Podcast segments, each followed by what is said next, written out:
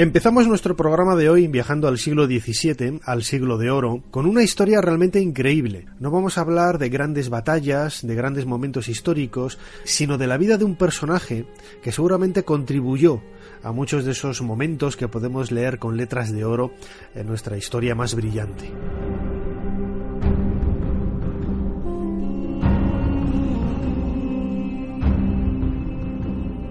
Si yo digo el nombre de Alonso de Contreras, seguramente que muchos de los que nos estáis escuchando no sabréis a quién me refiero. Alonso de Contreras fue un capitán del ejército español nacido en el año 1582 en Madrid. Él participó en los tercios españoles, en diferentes eh, batallas importantes a lo largo del, del siglo de oro. Su vida es realmente increíble y la conocemos por un manuscrito escrito por él mismo, una especie de texto autobiográfico que nos ayuda a conocer cómo era la vida cotidiana de un personaje casi convencional de esta época, de finales del siglo XVI y comienzos del siglo XVII. La vida de Alonso de Contreras está repleta de aventuras, de romances, de robos, de traiciones, de asaltos. Casi podríamos decir que es el prototipo, el perfil biográfico estandarizado de un personaje hecho a sí mismo que intentaba con los elementos que había a su alcance sobrevivir en una de las épocas, es cierto que más importantes, pero al mismo tiempo más duras de nuestra historia. Miguel Zorita, que es experto en el siglo de oro y un verdadero ratón de biblioteca, es quien me ha sacado a la luz este personaje tan singular. El otro día me, hablaba de él. Realmente los elementos que forman su vida justificaban sobremanera el hecho de dedicarle unos minutos aquí en Ser Historia. Hemos hablado con Miguel Zorita y esto es lo que nos ha contado de la vida del increíble capitán Alonso de Contreras.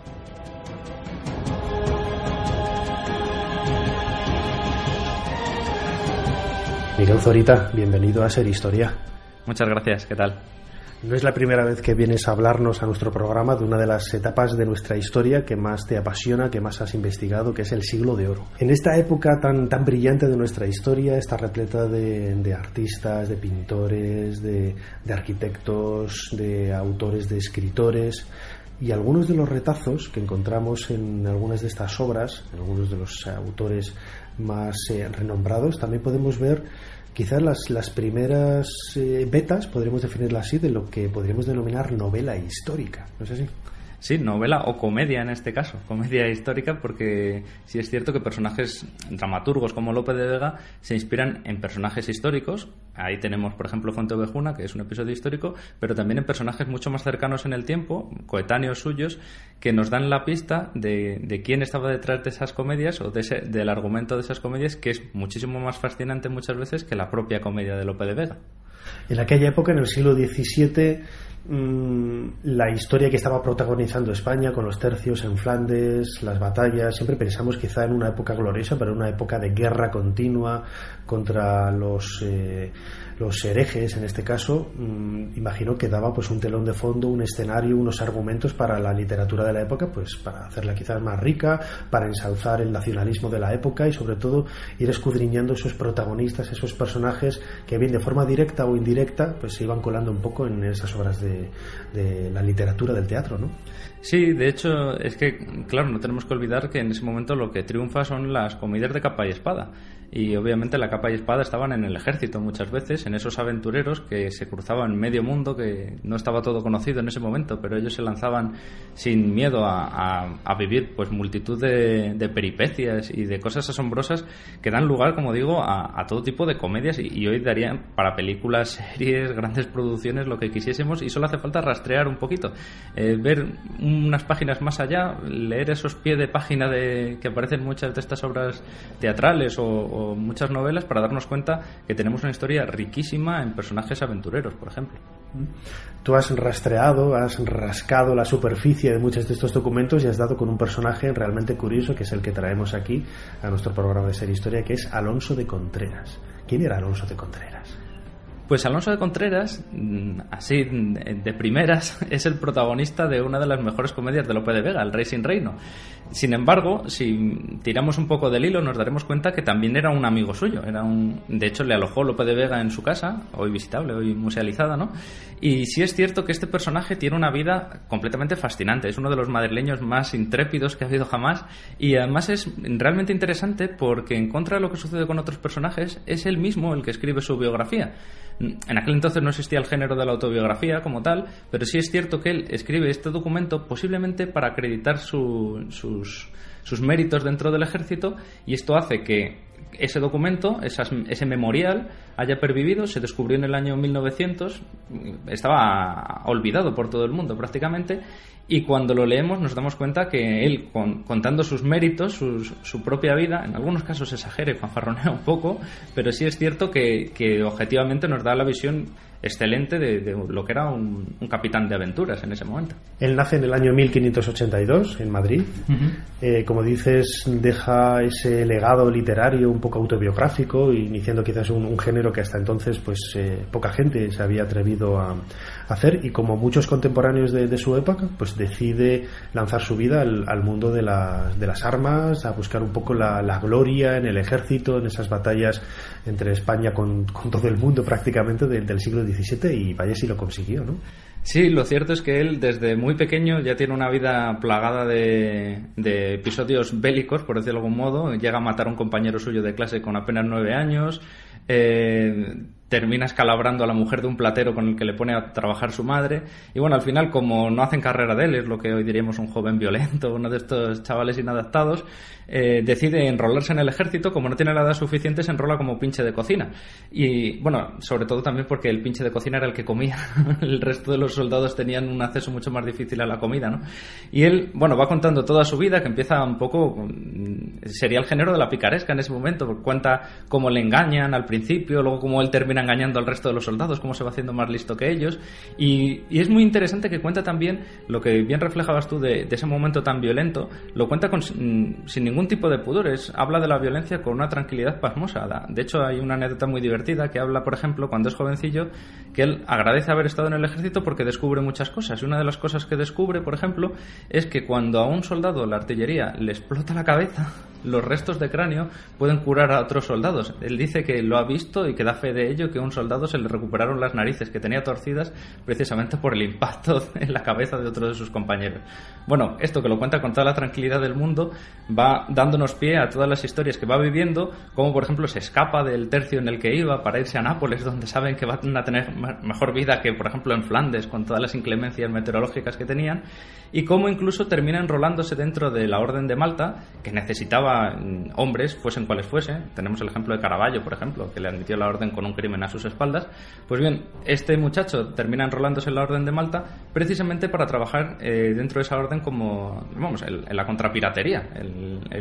la patente de corso que en ese momento daba la Orden contra los piratas berberiscos, él la disfrutó a más no poder porque se recorrió todo el Mediterráneo, desde Egipto a Jerusalén hasta prácticamente Constantinopla detrás de los, de los corsarios, detrás de los piratas, mejor dicho, y hizo fortuna de ello, aunque rápidamente la gastaba también.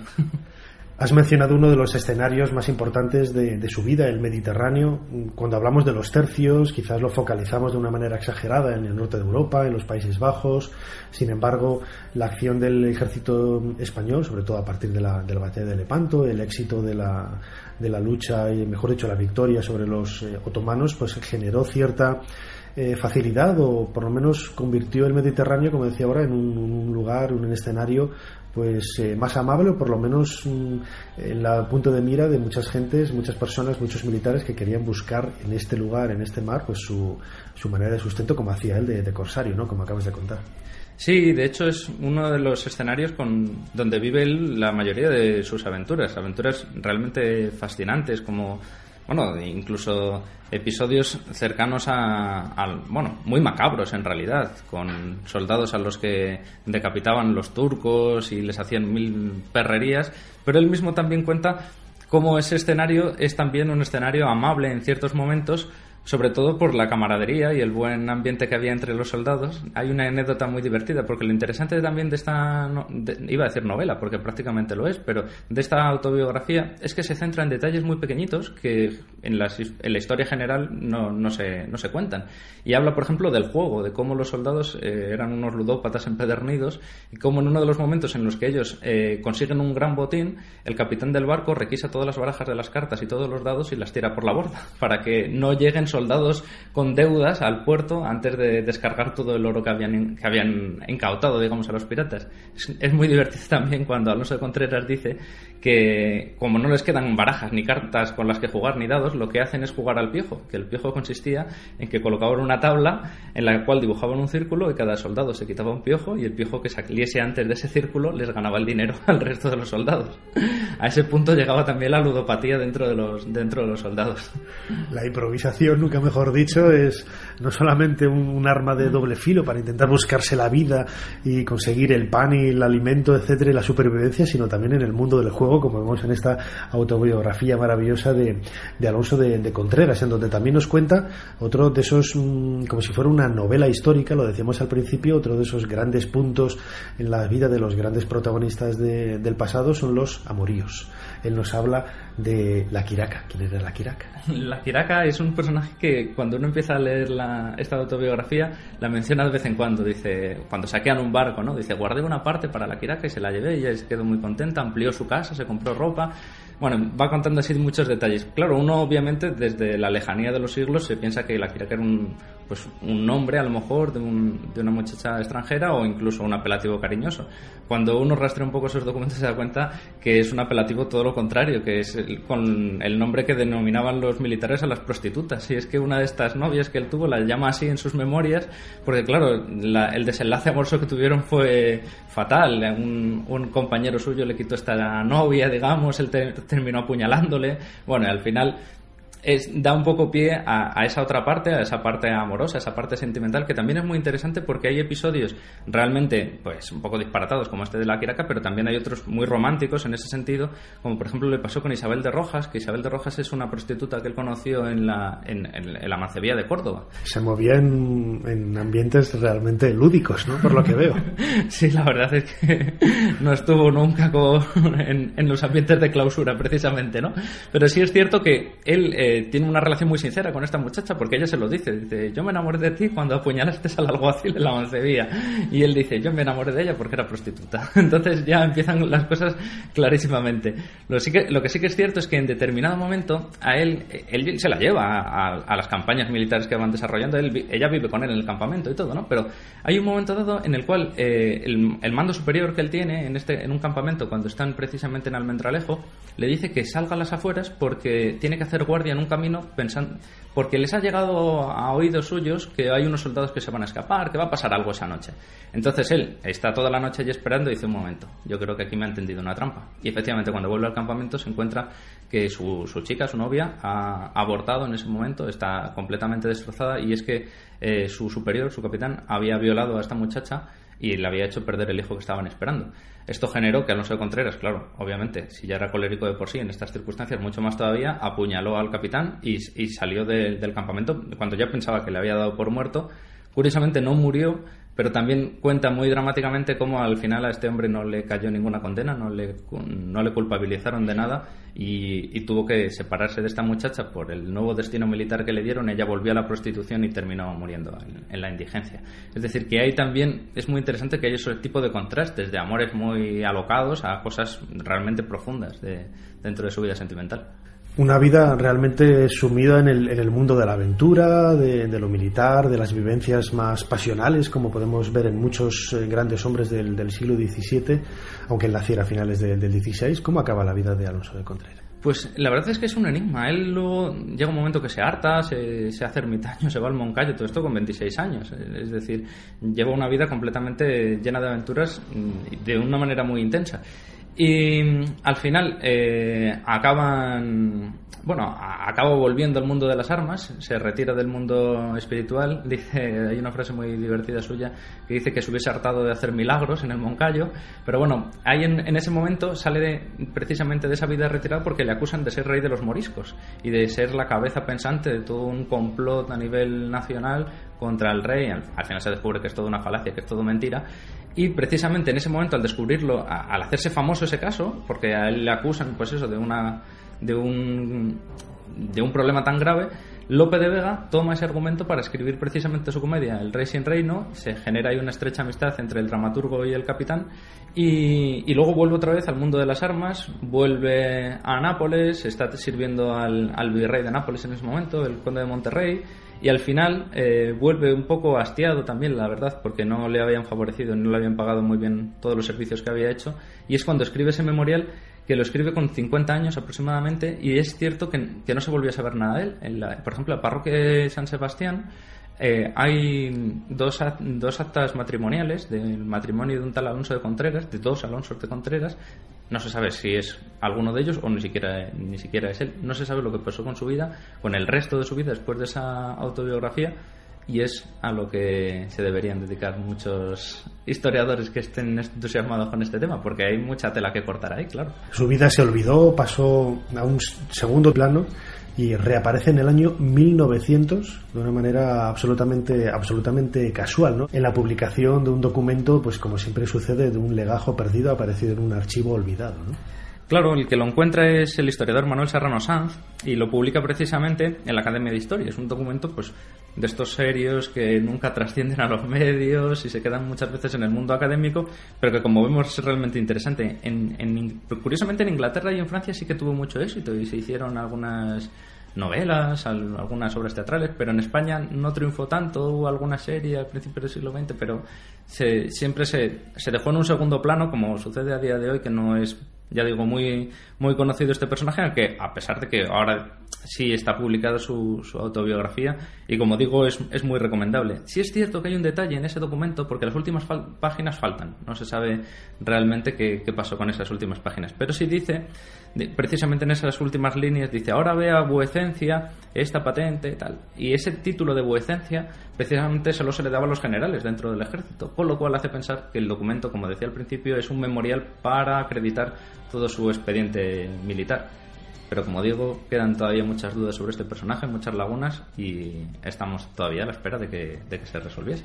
Me ha recordado tiempos de la mili, yo cuando saludaba a los generales había que saludar diciendo a la orden de vuecencia. Yo casi hice la, la mili con, con, lanza. Miguel Zorita, muchísimas gracias por habernos eh, ayudado a hacer un poquito más de historia y sobre todo recuperar la figura tan increíble de Alonso de Contreras. ¿Quién no dice que no? Pues era la inspiración de otros autores eh, más cercanos a nosotros para hacer grandes series de novelas pensando en grandes eh, héroes de las batallas en, Flandes de los tercios españoles. Miguel Zorita, muchísimas gracias. Gracias a vosotros.